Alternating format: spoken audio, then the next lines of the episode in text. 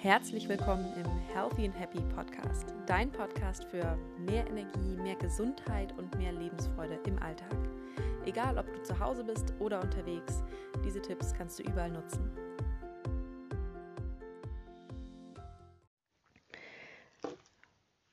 Heute geht es um Joghurt.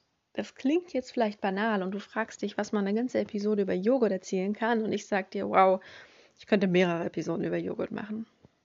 Joghurt ist ein ganz spezielles Lebensmittel, gerade auch ganz speziell unter den Milchprodukten. Normalerweise bin ich mit Milchprodukten wirklich eher vorsichtig, aber Joghurt ist ja was Spezielles. Und da ist natürlich auch nicht Joghurt gleich Joghurt. Aber ich fange mal am Anfang an. Was ist Joghurt überhaupt?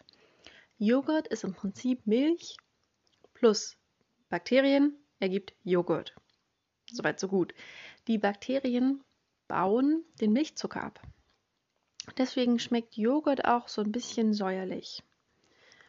Und das Gute daran ist jetzt, wenn du Joghurt selbst machst oder probiotischen Joghurt kaufst, dann leben diese Mikroorganismen noch im Joghurt.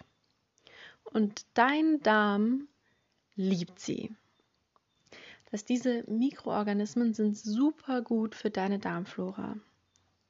Die helfen dir bei der Verdauung, die helfen dir, diese Darmflora so positiv zu beeinflussen, dass du besser abnimmst und helfen dir auch bei der Haut. Also es, es gibt auch ähm, Zusammenhänge zwischen probiotischem Joghurt und guter Haut. Überhaupt gibt es einige Studien, die festgestellt haben, dass der Konsum von probiotischem Joghurt mit einem einfachen Gewichthalten oder Gewichtreduktion zusammenhängt. Und deshalb liebe ich ihn. Und noch dazu ist es ein Lebensmittel, das du sehr gut selbst zu, zubereiten kannst und was dann auch echt günstig ist.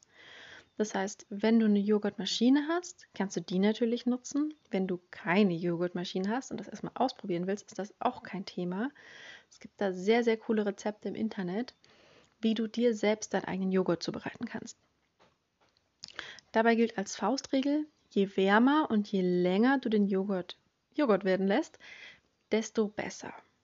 Denn desto mehr Zeit haben die Bakterien, den Milchzucker umzusetzen und desto weniger Laktose ist im Joghurt und desto mehr gute Bakterien. Er wird dann leicht säuerlich schmecken. Ja, das stimmt. Ich persönlich liebe das. Ist Geschmackssache. Ähm, ich persönlich nutze ihn dann super gerne, um ihn in einen Shake mit Beeren und ähm, Proteinpulver zu tun. Dann schmeckt man ihn kaum noch raus. Oder du kannst auch so viel einfach ins Müsli oder so oder was auch immer du über Tag isst. Persönlich mag es auch gern, ein warmes Gericht zu haben.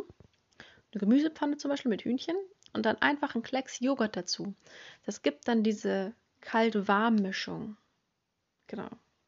Das macht wirklich Sinn, diesen Joghurt selbst zu machen oder beim Kaufen genau hinzuschauen, ob es probiotischer Joghurt ist. Viele Joghurts, die du im Supermarkt kaufen kannst, sind nämlich ähm, so verarbeitet am Ende und erhitzt, dass sie halt länger haltbar sind, die Bakterien aber dabei abgetötet werden. Das ist natürlich nicht das, was wir wollen. Das heißt, hier auf jeden Fall mit probiotischem Joghurt tust du deiner schlanken Linie was Gutes. Du bekommst gute Proteine von einem Milchprodukt. Es ist günstig. Du tust deinem Darm, deiner Darmflora was Gutes. Was willst du mehr?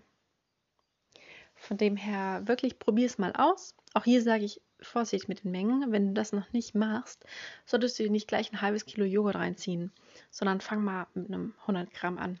Wenn du es gern magst und gut verträgst, kannst du es nach oben skalieren. Genau. Von dem her, nimm dir mal Zeit. Schau dich mal in deinem Supermarkt um, falls du da sowas kriegst. Sonst besorg dir einfach Milch und ähm, Starterkulturen im Internet und probier es mal aus und lass dich überraschen, was man alles mit Joghurt machen kann und wie sich dein Körper darüber freuen wird. Soweit, so gut. Damit wünsche ich dir einen wunderschönen Tag.